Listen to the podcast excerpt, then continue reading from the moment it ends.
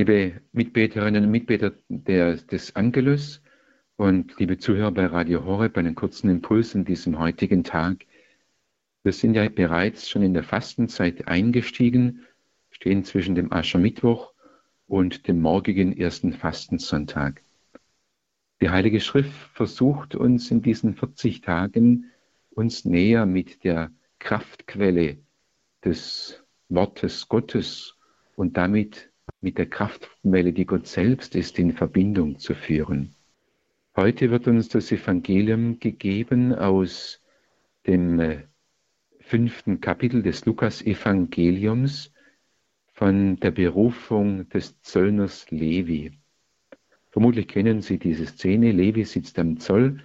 Er ist ein Jude, aber er ist eben von den Römern sozusagen in Dienst genommen, lässt sich von ihnen in Dienst nehmen und kassiert für die Römer, treibt für sie Steuern ein.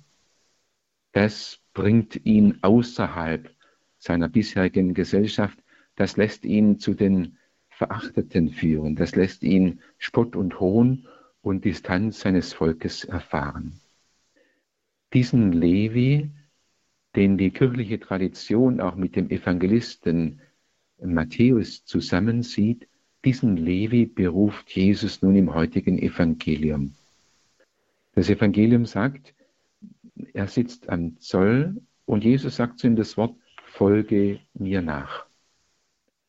Das lässt uns zunächst einmal die beeindruckende Person Jesu in den Blick nehmen.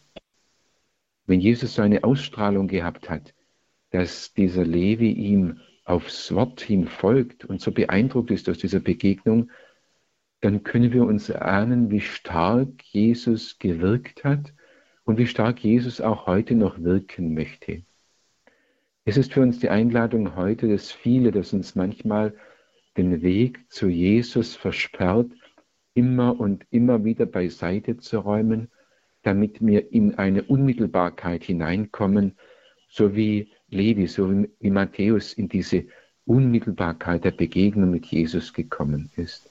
Er schaut ihm ins Auge, er spricht ihn an und Levi reagiert, lässt alles fallen und stehen und folgt ihm nach. Und beeindruckend ist eben auch die Reaktion des Levi, dass er sich so ansprechen lässt, dass es so offen ist. Er hat wohl tief verborgen schon eine Grundoffenheit für das Mehr und für das Größere gehabt. Und Jesus, der nicht hängen bleibt an den Verurteilungen seines Volkes, er spricht ihn an, er ruft ihn zu einer großen und wichtigen Aufgabe und zu einer persönlichen Beziehung zu ihm. Und er lässt, wie gesagt, alles fallen und stehen, kommt beeindruckend, dieser Wechsel im Leben dieses Mannes.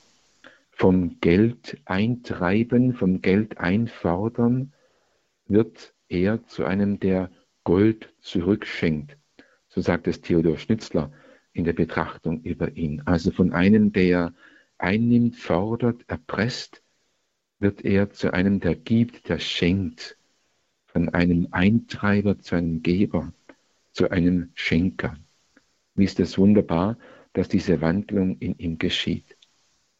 Und wir jetzt an dieser Stelle, wir in der Beziehung zu ihm, wie kommen wir in die Beziehung zu Gott?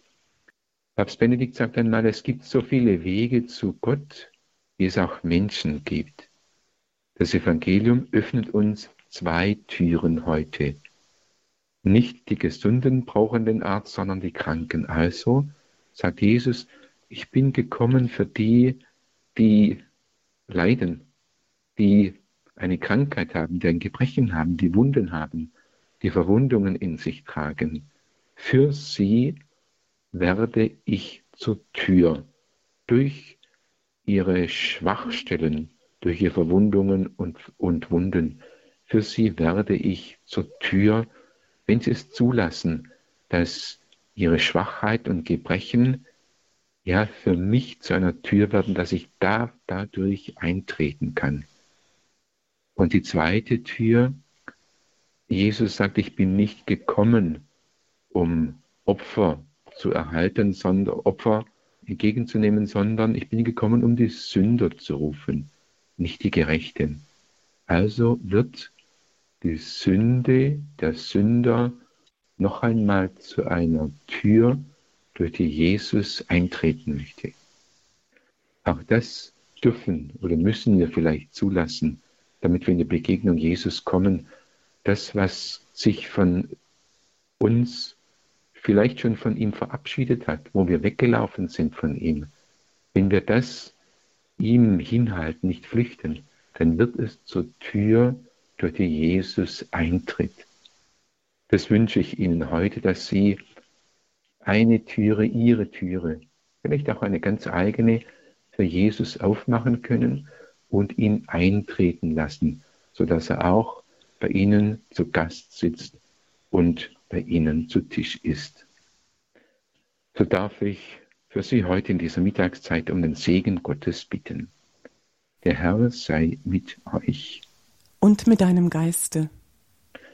So segne und behüte, stärke und begleite und öffne sie für die gnadenvolle Begegnung mit Gott, der dreifaltige Gott, der Vater, der Sohn und der Heilige Geist. Amen. Amen.